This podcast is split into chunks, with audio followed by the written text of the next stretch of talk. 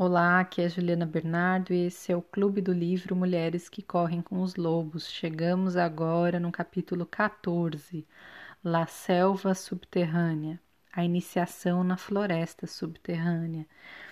E este é o penúltimo capítulo do livro, estamos na nossa reta final, com muitos aprendizados até aqui. E este é o capítulo mais longo do livro, ele é um capítulo bastante extenso, sei que algumas pessoas no grupo já leram ele, tiveram dificuldade de chegar até o final. E mesmo para mim, assim, para poder ler de uma vez só, né, que eu reservo um dia da semana para isso, foi bastante difícil de ler de uma numa tacada só, né? Porque ela faz muitas repetições e ela até diz a, a autora Clarissa que o ideal seria que esse capítulo ele fosse lido em sete dias, que quando ela trabalha isso com os grupos terapêuticos, ela divide essa história em sete e vai fazendo cada dia uma parte dessa história, que é a história da iniciação de uma mulher, não apenas uma iniciação, mas o que seria o percurso da vida de uma mulher passando por diversas iniciações, por diversas passagens de um nível de consciência a outra, de um nível de maturidade a outro, de um nível de, de consciência sobre si própria, de conexão com a sua mulher selvagem, com o seu verdadeiro ser. Então ela coloca que esse capítulo ele é muito importante porque ele trata da trajetória de cada mulher. E para essa para esse capítulo ela vai contar a história da donzela sem mãos. E eu vou começar aqui esse episódio falando dos dois últimos parágrafos desse capítulo em que ela faz um resumo daquilo que foi tratado extensamente. Então, a donzela sem mãos é uma história da vida real a respeito de nós, mulheres de verdade ela não trata de uma parte das nossas vidas, mas da nossa existência inteira. Na sua essência, ela ensina que para as mulheres o trabalho consiste em vaguear, entrando e saindo da floresta repetidas vezes. Nossas psiques e nossas almas são especificamente adequadas a isso, de tal modo que conseguimos percorrer o subterrâneo psíquico parando aqui e ali, prestando atenção à velha mãe selvagem, sendo alimentadas pelos frutos do Espírito e conseguindo nos reunir a tudo e todos a quem amamos. A princípio, o tempo passado com a mulher selvagem é difícil. Recuperar o instinto ferido, eliminar a ingenuidade e, com o tempo, aprender os aspectos mais profundos da psique e da alma guardar o que tivemos aprendido, não voltar as costas, defender aquilo que representamos, tudo isso exige uma resistência mística e infinita. Quando emergimos de volta do outro mundo, depois de uma das nossas incursões por lá, por fora, pode parecer que não mudamos, mas por dentro reconquistamos um vasto território feminino e selvagem.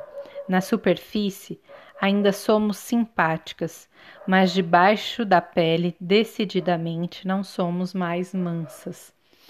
E esse é um bom momento para a gente refletir sobre o feminino, sobre o ser mulher, já que hoje é dia 8 de março de 2021, Dia Internacional das Mulheres, e que, na minha opinião, é comemorado de uma maneira muito superficial e, por exemplo, hoje, logo cedo, eu recebi um monte de mensagem, como provavelmente todos vocês, com imagenzinhas prontas e frases bonitinhas sobre Feliz Dia das Mulheres.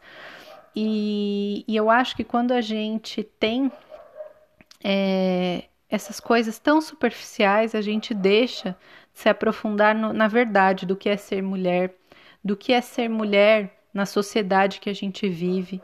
A gente deixa de refletir sobre as desigualdades e fica contente com o bombonzinho que alguém dá, com parabéns que alguém dá e assim por diante, né? Esquecendo que esse dia foi um dia de extrema luta, né, das mulheres na fábrica que foram mortas por reivindicarem seus direitos. Então, um momento muito importante para a gente pensar sobre a necessidade de conexão com a nossa força mais profunda e também sobre a maneira como a sociedade ela esvazia a necessidade dessa busca por território, dessa conquista por espaço, dessa desse tomar posse, reivindicar o nosso lugar. E o nosso lugar é aquele que a gente escolher, não aquele que foi determinado de fora, não aquele que disseram que a gente pode ocupar.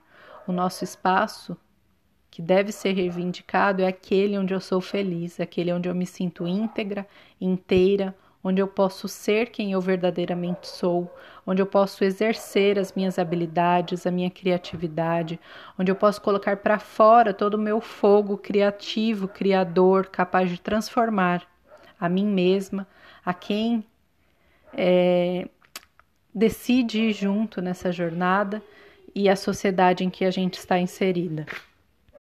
É também um lugar onde a mulher tem todas as suas necessidades básicas atendidas: alimentação, segurança, direito a, a estudo, a casa, moradia. Então, enquanto a gente não tiver essas questões todas supridas, a nossa necessidade interior e o básico, no mínimo, né, do que é necessário exteriormente para alguém viver bem, acho que a gente está longe de poder comemorar, muito menos de comemorar dessa maneira, superficial, esvaziada.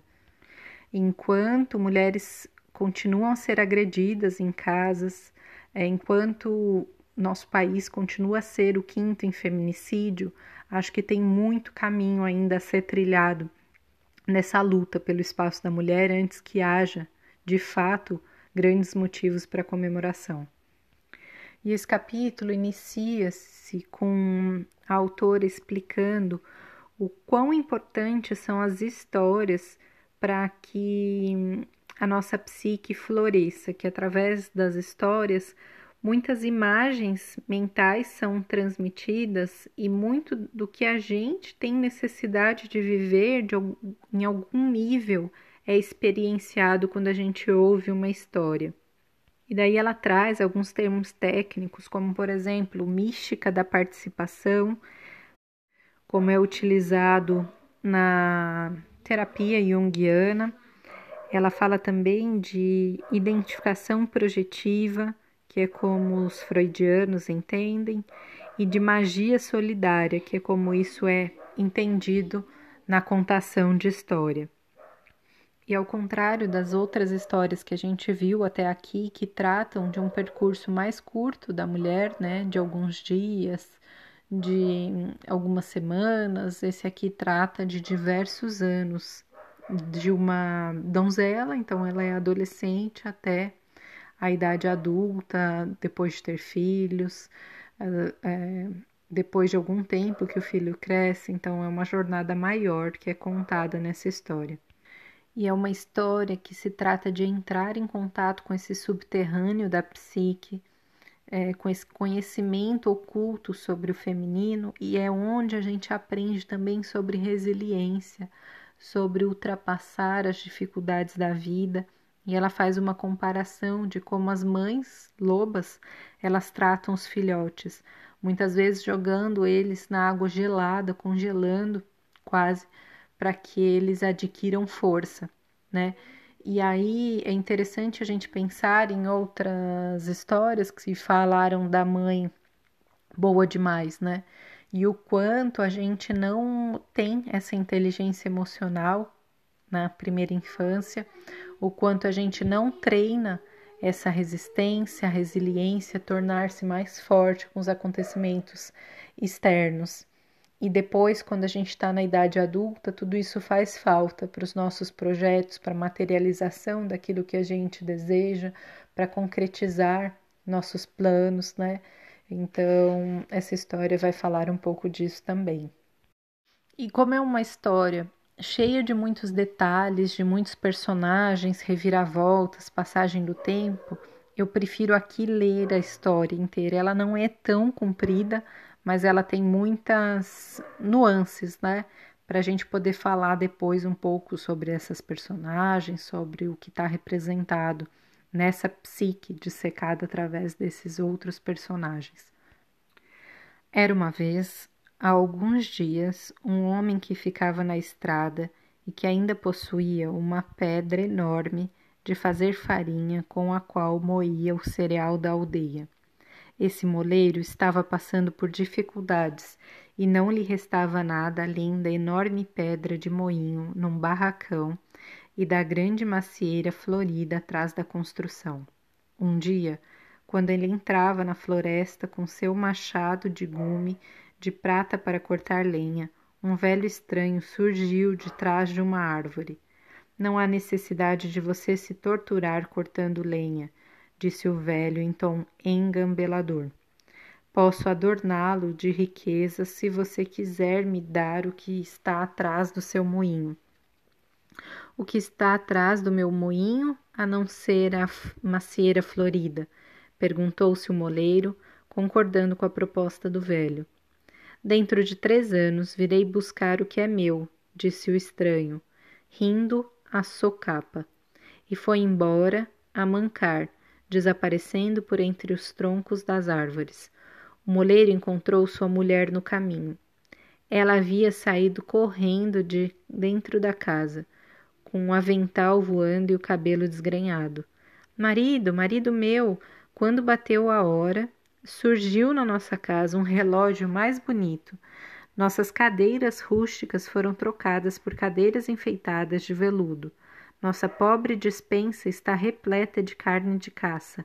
Nossas arcas e baús transbordam de tão cheios. Diga-me, por favor, como isso aconteceu. E nesse exato momento, anéis de ouro apareceram nos seus dedos e seu cabelo foi puxado e preso num arco dourado. Ah! disse o moleiro, assombrado enquanto seu próprio gibão passava a ser de cetim. Diante dos seus olhos, seus sapatos de madeira com um salto tão gastos que ele caminhava inclina inclinado para trás também se transformaram em finos sapatos. Bem, isso foi um desconhecido, disse ele ofegante.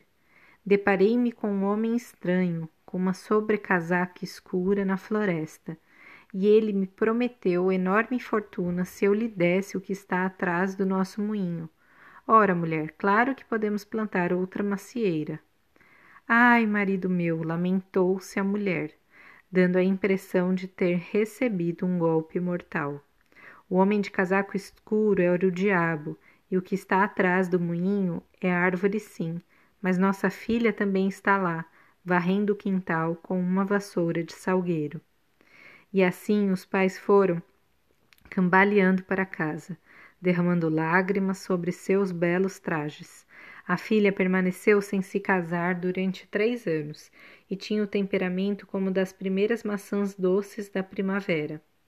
No dia em que o diabo veio apanhá-la, ela se banhou, pôs um vestido branco e ficou parada num círculo de giz que ela mesma traçara à sua volta. Quando o diabo estendeu a mão para agarrá-la, uma força invisível o lançou do outro lado do quintal. Ela não pôde mais se banhar. Ela não pode mais se banhar, berrou ele. Ou não vou conseguir me aproximar dela. Os pais ficaram apavorados e algumas semanas se passaram em que ela não se banhou até que seu cabelo ficou emaranhado, suas unhas negras, sua pele acinzentada, suas roupas encardidas e duras de sujeira. Então, com a donzela cada dia mais parecida com o animal, surgiu mais uma vez o diabo. No entanto, a menina chorou e suas lágrimas escorreram pelas mãos e pelos braços, Agora suas mãos e seus braços estavam alvíssimos e limpos. O diabo ficou furioso. Cortem-me fora as mãos, do contrário, não vou poder me aproximar dela. Você quer que eu corte as mãos da minha própria filha? perguntou o pai horrorizado. Tudo aqui irá morrer, berrou o diabo, você, sua mulher e todos os campos até onde sua vista alcance. O pai ficou tão apavorado que obedeceu, e pedindo perdão à filha, começou a afiar seu machado de gume de prata. A filha conformou-se. Sou sua filha, faço o que deve fazer. E foi o que ele fez. No final, ninguém poderia dizer quem gritou mais alto, a filha ou o pai. Terminou assim a vida da menina da forma que ela conhecia. Quando o diabo voltou, a menina havia chorado tanto que os tocos que restavam dos seus braços estavam novamente limpos, e o diabo foi mais uma vez atirado para o outro lado do quintal quando tentou agarrá-la. Lançando maldições que provocavam pequenos incêndios na floresta, ele desapareceu para sempre, pois havia perdido todo o direito a ela. O pai havia envelhecido cem anos e sua esposa também. Como autênticos habitantes da floresta, eles continuaram como podiam. O velho pai fez a oferta de manter a filha num castelo de imensa beleza e riqueza pelo resto da vida, mas a filha disse achar mais condizente que se tornasse mendiga e dependesse da bondade dos outros para o seu sustento e assim ela fez com que atassem seus braços com gaze limpa. E ao raiar do dia, ela se afastou da sua vida como havia sido até então. Ela caminhou muito. O sol do meio-dia fez que o suor escorresse, riscando a sujeira do seu rosto. O vento desgrenhou tanto seu cabelo, até que ele mais parecia um ninho de cegonha com gravetos enfiados de qualquer jeito. No meio da noite, ela chegou a um pomar real, onde a lua fazia reluzir os frutos nas árvores. Ela não podia entrar, já que o pomar era cercado por um fosso. Caiu então de joelhos, pois estava faminta. Um espírito etéreo vestido de branco surgiu e fechou a comporta para esvaziar o fosso. A donzela caminhou por entre as pereiras, sabendo de algum modo que cada fruto perfeito havia sido contado e anotado, e que eles eram também vigiados. Mesmo assim, um ramo curvou-se bem baixo para que ela o alcançasse, fazendo o galho estalar. Ela tocou a pele dourada da pera com os lábios e comeu ali, em pé ao luar, com os braços atados em gaze, os cabelos desgrenhados, parecendo uma mulher de lama a donzela sem mãos. O jardineiro viu tudo, mas reconheceu a magia do espírito que protegia a donzela e não se intrometeu. Quando ela acabou de comer aquela única pera, ela se retirou atravessando o fosso e foi dormir no abrigo do bosque. No dia seguinte, o rei veio contar suas peras. Ele descobriu que uma estava faltando, mas olhando por toda parte não conseguiu encontrar o fruto desaparecido. Quando lhe perguntaram, o jardineiro tinha explicação. Ontem à noite, dois espíritos esgotaram o fosso, entraram no jardim à luz do luar, e um deles, que era mulher e não tinha mãos, comeu a pera que se oferecia a ela. O rei disse que iria montar guarda naquela noite. Quando escureceu, ele veio com o jardineiro e o mago, que sabia conversar com espíritos. Os três se sentaram debaixo de uma árvore e ficaram vigiando. À meia-noite, a donzela veio flutuando pela floresta, com as roupas em farrapos, o cabelo desfeito, o rosto sujo, os braços sem mãos e, os, e o espírito de branco ao seu lado. Eles entraram no pomar da mesma forma que antes. Mais uma vez, uma árvore curvou-se graciosamente para chegar ao seu alcance, e a donzela sorveu a pera que estava na ponta do ramo. O mago aproximou-se deles, mas não muito. Vocês são deste mundo ou não são deste mundo? perguntou ele. Eu fui outrora do mundo, respondeu a donzela. No entanto, não sou deste mundo. Ela é humana ou é um espírito? perguntou o rei ao mago. E o mago respondeu que ela era as duas coisas. O coração do rei deu um salto e ele se apressou a chegar até ela. Não renunciarei a você, exclamou ele. Deste dia em diante eu cuidarei de você. No castelo, ele mandou fazer para ela um par de mãos de prata, que foram amarradas aos seus braços, e foi assim que o rei se casou com a donzela sem mãos. Passado algum tempo, o rei teve que ir combater um reino distante e pediu à mãe que cuidasse da jovem rainha, pois ele a amava de todo o coração. Se ela der à luz um filho, mande-me avisar imediatamente. A jovem rainha deu à luz um belo bebê, e a mãe do rei mandou um mensageiro até o rei para lhe dar as boas-vindas. No entanto, a caminho, o mensageiro se cansou e, chegando a um rio, ficou cada vez mais com sono. Afinal, adormeceu profundamente às margens do rio. O diabo saiu de trás de uma árvore e trocou a mensagem por uma que dizia que a rainha havia dado à luz uma criança que era metade cachorro. O rei ficou horrorizado com a notícia, mas mesmo assim mandou de volta uma carta recomendando que amassem a rainha e cuidassem dela nesse terrível transe. O rapaz, que vinha trazendo a mensagem mais uma vez, chegou ao rio. Sentindo a cabeça pesada, como se estivesse comido todo um banquete, logo adormeceu junto à água. Foi quando o diabo mais uma vez apareceu e trocou a mensagem para: matem a rainha e a criança. A velha mãe ficou abalada com essa ordem e mandou um mensageiro pedindo confirmação.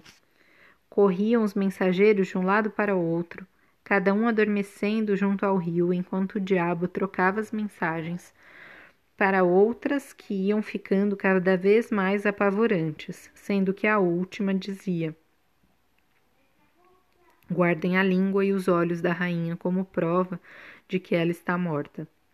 A velha mãe não pôde suportar a ideia de matar a doce rainha. Em vez disso, ela sacrificou uma corça arrancou sua língua e seus olhos e os escondeu. Em seguida, ela ajudou a jovem rainha a atar o bebê junto ao peito e, cobrindo-a com um véu, disse que ela precisava fugir para salvar a vida. As mulheres choraram e se beijaram na despedida. A jovem rainha vagueou até chegar à floresta maior e mais selvagem que jamais vira. Na tentativa de procurar um caminho, ela procurava passar por cima, por meio e por volta do mato. Quase ao escurecer, mesmo espírito de branco de antes apareceu e a conduziu a uma pobre estalagem de gente simpática na floresta. Uma outra donzela, vestida de branco, levou a rainha para dentro e demonstrou saber seu nome. A criança foi posta num berço. Como você sabe que sou uma rainha? perguntou a donzela. Nós da floresta acompanhamos esses casos, minha rainha. Agora descanse. E assim a rainha ficou sete anos na estalagem e se sentia feliz com sua criança e com sua vida.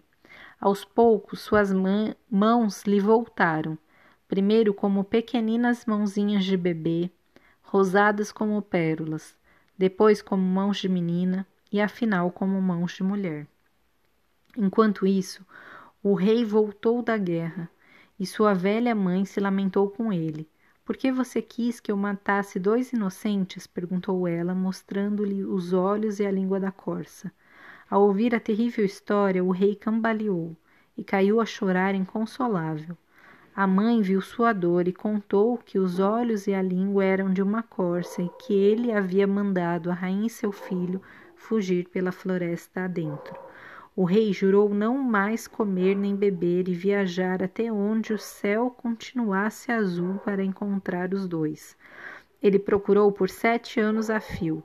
Suas mãos ficaram negras, sua barba de um marrom semelhante ao do musgo, seus olhos avermelhados e ressecados. Todo esse tempo ele não comeu nem bebeu nada, mas uma força maior do que ele o ajudou a se manter vivo. Afinal, ele chegou à estalagem mantida pelo povo da floresta. A mulher de branco convidou-o a entrar, e ele se deitou de tão cansado. A mulher colocou um véu sobre o rosto dele e ele adormeceu. Quando ele chegou à respiração do sono mais profundo, o véu se enfunou e escorregou aos poucos do seu rosto. Ao despertar, ele encontrou uma linda mulher e uma bela criança que o contemplavam. Sou sua esposa e este é seu filho. O rei queria acreditar, mas via que a donzela tinha mãos. Com todas as minhas aflições com os meus bons cuidados, minhas mãos voltaram a crescer, disse a donzela. E a mulher de branco trouxe as mãos de prata que estavam guardadas como um tesouro numa arca. O rei ergueu-se e abraçou a mulher e o filho, e naquele dia houve uma alegria imensa na floresta. Todos os espíritos e os ocupantes da estalagem fizeram um belo banquete. Depois o rei, a rainha e o filho voltaram para a velha mãe. Realizaram um segundo casamento e tiveram muitos outros filhos, todos os quais contaram essa história para outros cem, que contaram essa história para outros cem, exatamente como vocês fazem parte dos outros cem a quem eu estou contando. Então, algumas coisas que a gente pode pensar assim de imediato sobre essa história, né? A questão da menina inocente que ainda não foi iniciada e que é entregue de bandeja sem que seja é, questionada, sem que tenha voz, né? Essa menina que está lá a questão da macieira, que está sempre relacionada a essa questão da fertilidade, da fecundidade, dos ciclos da vida, né? É, tanto que ela é mencionada atrás da casa, fala-se também do humor da donzela, que é como um fruto da macieira ainda antes de estar maduro, na primavera, né? Assim que ela coloca a pereira também aparece aí, né, como mais um símbolo, a fruta, então marcando a passagem do tempo e marcando também a passagem na vida dessa mulher, né, as diversas estações que nós vivemos na nossa própria vida, as primaveras que temos, os invernos, outonos, os verões, na nossa psique, no nosso corpo, na nossa trajetória de vida. Uh, outra figura muito importante aqui é a figura do diabo, que nos mostra essa questão da divisão interna, né? Esse diabo que troca as mensagens é, é, tem muito a ver com os nossos sabotadores, né? Com partes da nossa psique que trazem sempre uma percepção distorcida da realidade. Então são aquelas vozes que a gente faz algo e que vem a mensagem de que aquilo não foi bem feito, de que eu não sou boa o suficiente, de que eu não sou criativa o suficiente, de que eu não sou capaz, de que aquilo que eu fiz, ao invés de ser celebrado e comemorado, não foi mais do que obrigação ou é igual a todo mundo. Essa parte que nos desmerece, que diminui aquilo que a gente realiza, é aquela parte que é, cria um medo que nos impede de ir além, que é uma parte do ego que está sempre tentando nos proteger. Toda vez que a gente inicia um projeto novo, cada vez que a gente tenta crescer, ir além da borda, aparece isso que na iniciação é chamado de esfinge, né? É, então, seja em conflitos externos, seja na justificativa, seja na espera, dizendo que aquele não é o momento ideal, sempre aparece uma parte nossa interna querendo nos barrar, querendo nos manter na zona de conforto, naquilo a que estamos acostumadas. Então, essa é uma, uma das funções desse diabo, essa divisão interna em que a gente perde poder. Outra função também desse diabo é apresentar um caminho mágico, um caminho fácil, né? E que a gente, como humano, sonha em ter um caminho em que não haja esforço, em que não haja minha parte do trabalho. Então, ele aparece no início da, da história aparece, é, oferecendo toda essa fortuna, toda essa facilidade. É, e aí esse pai se convence de que a troca vai valer muito a pena, porque ele acha que o que está em jogo é apenas a macieira, né? E na verdade tem aí um custo muito maior que a própria filha. E esse pai, essa mãe, da donzela, eles representam tanto a parte feminina, né, quanto a parte masculina, que são ânimos e ânima, como ela coloca em outros contos, explica, né, nossa parte da psique feminina, força masculina, ainda não iniciados, então que não conseguem ver além do óbvio, que não conseguem analisar além do que está sendo dito, que não conseguem perceber o contexto e as entrelinhas. E ao mesmo tempo, mais adiante na história, a gente tem o rei e a mãe dele, a rainha, e os dois fazem parte desse masculino e feminino já iniciados, já mais maduro. Então o rei ele recebe as mensagens e mesmo assim ele não manda matar a esposa e o bebê, que teoricamente seria, né, metade cachorro e metade humano. Não, ele tem maturidade o suficiente para esperar para depois resolver isso, para analisar com mais calma, para ver mais de perto, para ver o que está por debaixo disso. A mesma coisa a mãe dele, né, a representante aí da, dessa força feminina já iniciada, que ela vai colocar ao longo da descrição do capítulo como a mãe selvagem. Então ela consegue tanto orientar a rainha para sair e achar uma estalagem no meio da floresta, usar o véu, então tem todas as artimanhas de uma mulher já iniciada que sabe como lidar com essas, esses percalços da vida, assim como ela é, dissimula aquilo que é necessário e coloca lá os olhos e o coração de uma corça numa caixa e envia, né? Ela é uma mulher que é capaz de tomar decisões acertadas, mesmo num contexto desfavorável.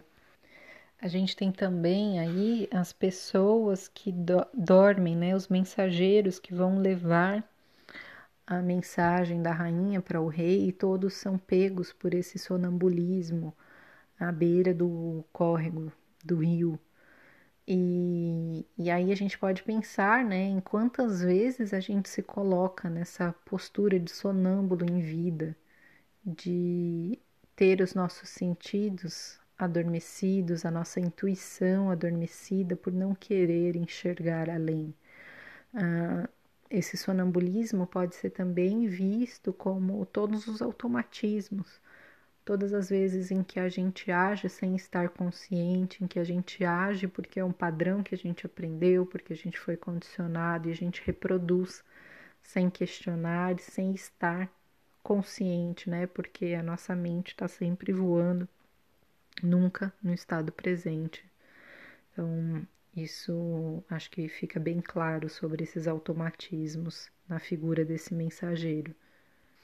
E daí tem um trecho muito bonito e poético em que ela coloca aqui que quando a mulher renuncia aos seus instintos que lhe indicam a hora certa para dizer sim ou não, quando ela renuncia ao seu insight, sua intuição e outros traços de natureza selvagem, ela se encontra então em situações que prometem ouro, mas que acabam gerando dor.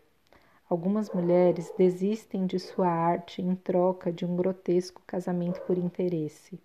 Abandonam o sonho de uma vida para ser uma boa esposa, boa filha, boa menina, ou renunciam à sua verdadeira vocação a fim de levar o que elas esperam que venha a ser uma vida mais aceitável, mais plena, mais digna.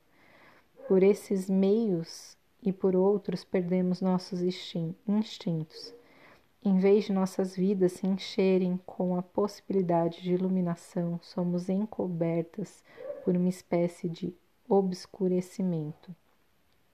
Nossa capacidade exterior de penetrar na natureza das coisas, bem como nossa visão interior, estão em sono profundo, de tal forma que quando o diabo chega e bate à porta, nós vamos até ela como sonâmbulas e deixamos que ela entre. E daí ela explica em um ponto aqui que esse sonambulismo, esse automatismo, ele tem a ver com a nossa capacidade de processamento de tudo aquilo que a gente recebe pelos nossos sentidos, pelos os conhecimentos que a gente acumula, né? E que na história é falado logo no início sobre um moinho que não está em funcionamento.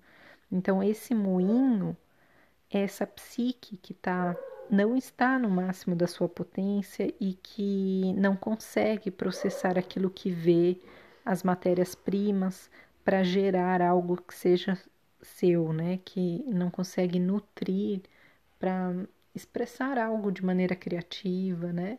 Uma visão individual do mundo, né? Desse self é, superior, né? E ela fala também que quando a gente está nesse estado, com nossas capacidades adormecidas, quando a gente está nesse sonambulismo, um dos grandes perigos é a comparação, porque ao invés de olhar para o nosso interior, a gente passa a se avaliar pelas questões externas. E aí a gente entra, né, na baixa autoestima, na baixa autovalorização, falta de autoconfiança. Enfim, a gente pode pensar também quando o diabo vem para tomar a sua noiva, né?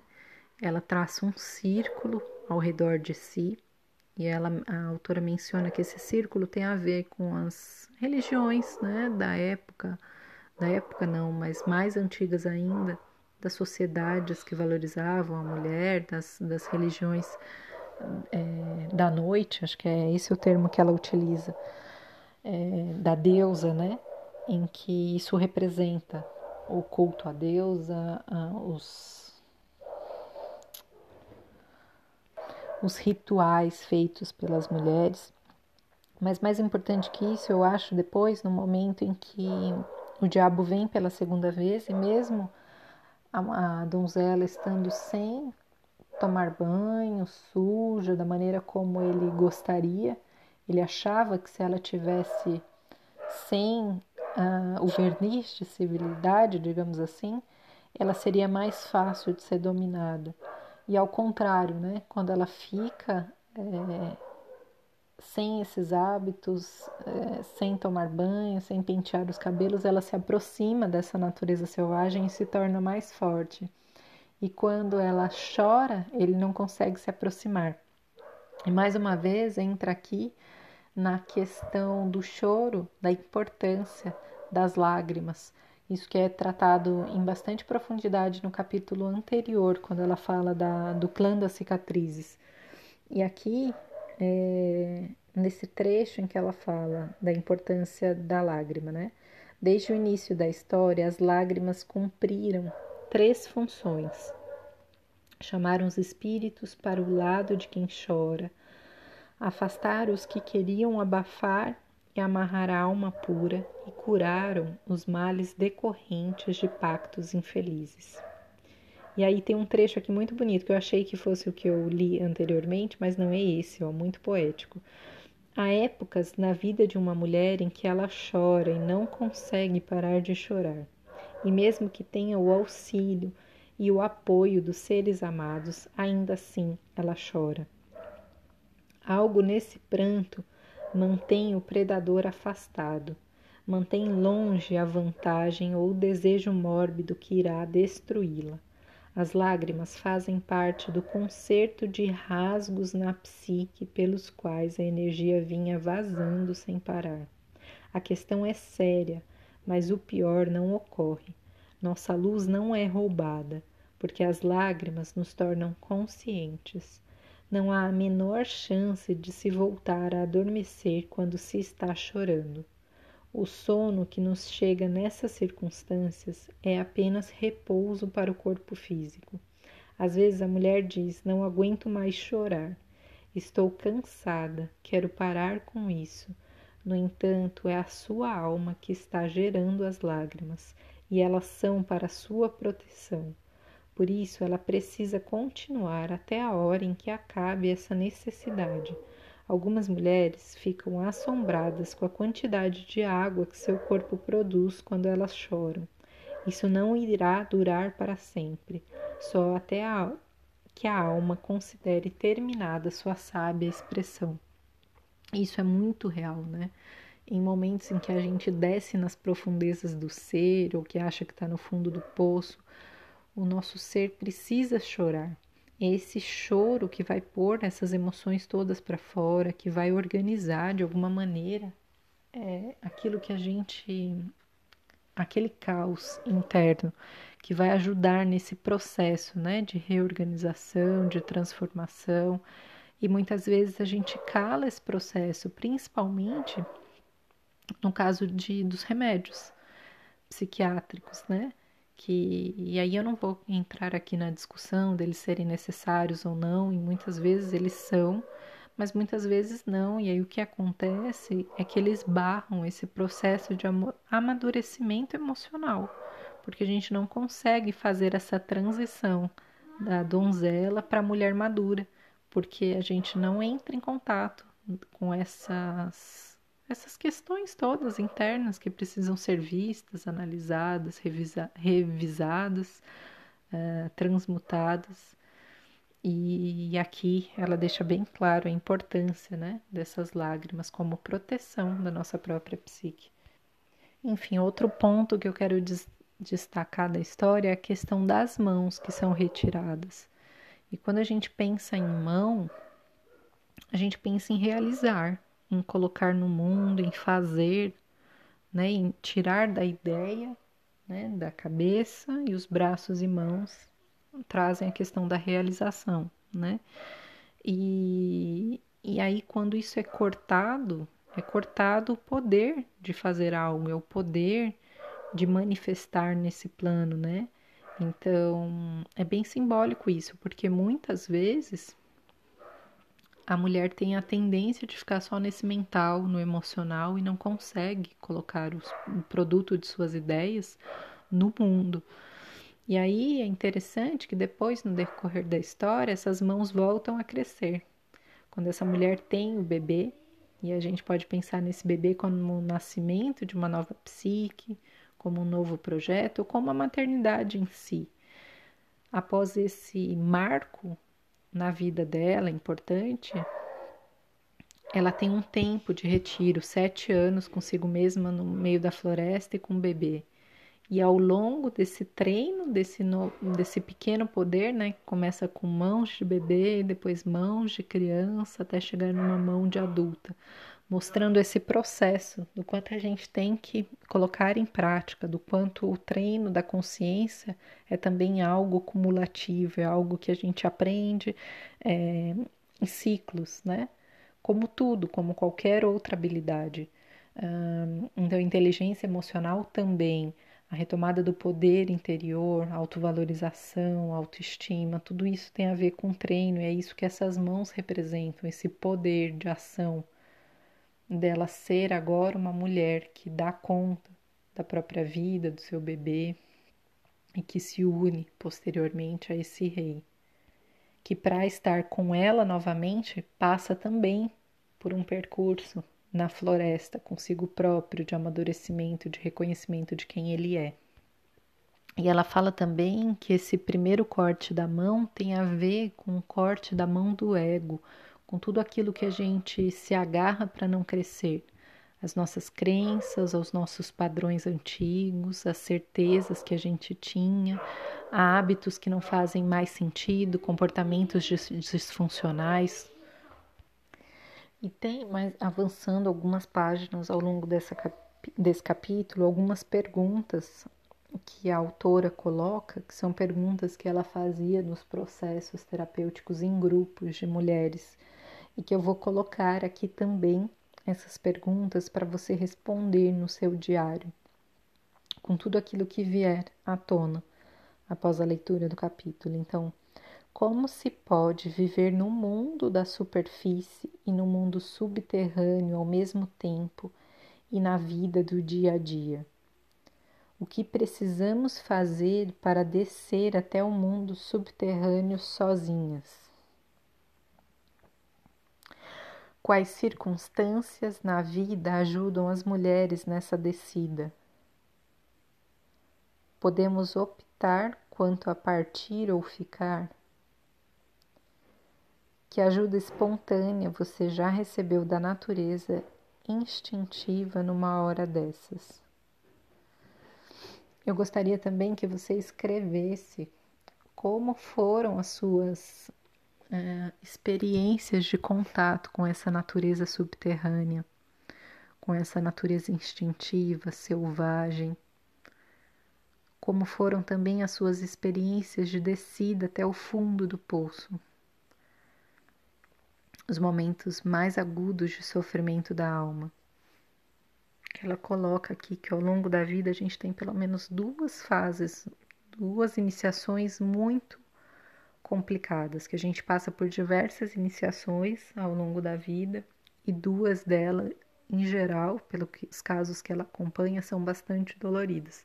Então, eu gostaria que você escrevesse sobre isso no seu diário.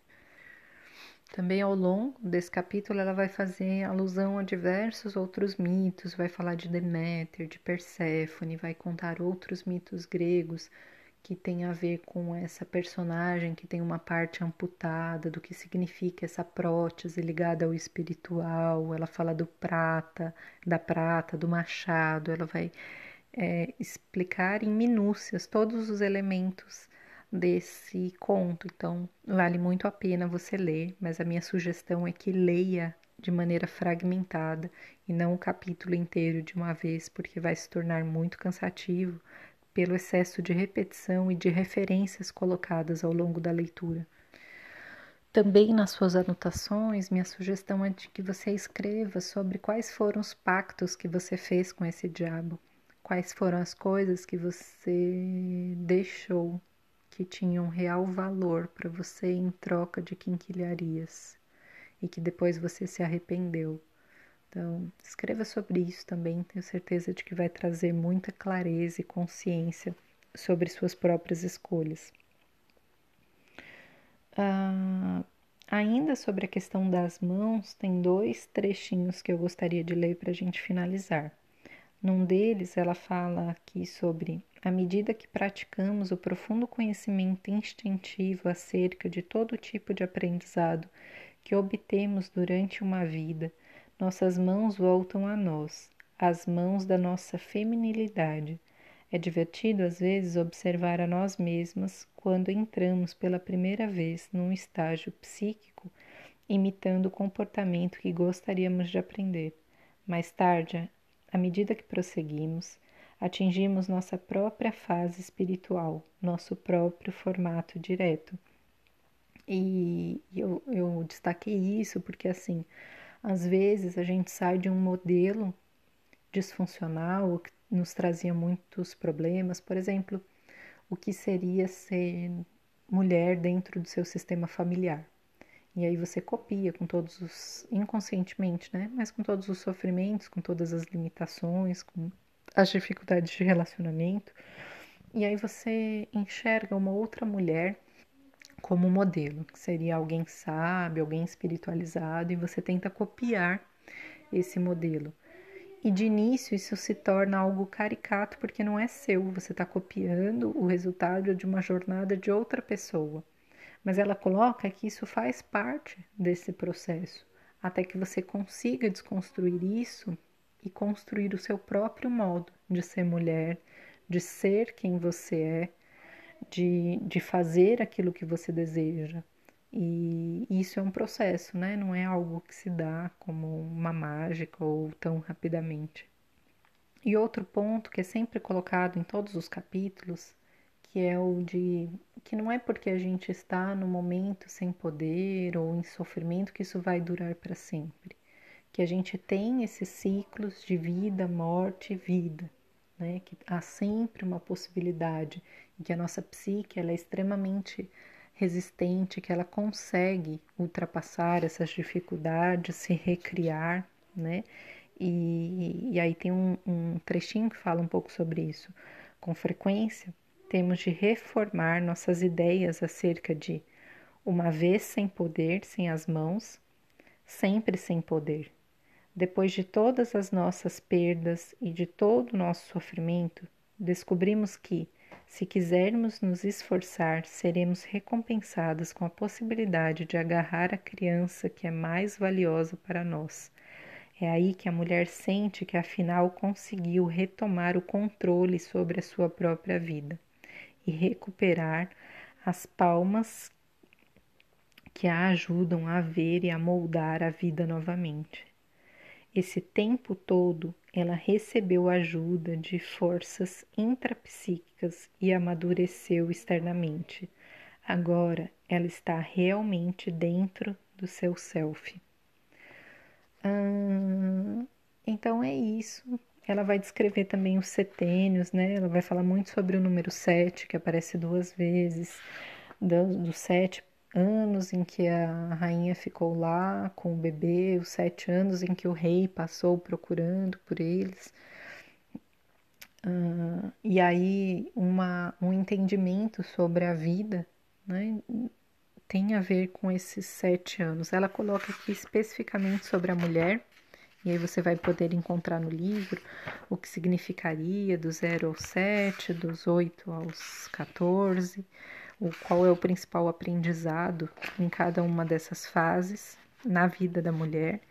E existe uma divisão também assim em setênios que é trazida pela antroposofia do Rudolf Steiner.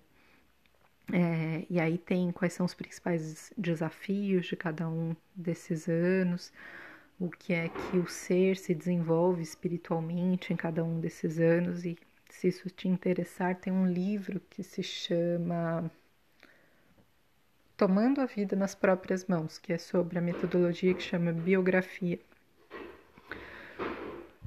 Terapia biográfica, dentro da antroposofia, em que eles tratam com bastante detalhes, inclusive analisando casos atendidos pela médica que desenvolveu essa metodologia.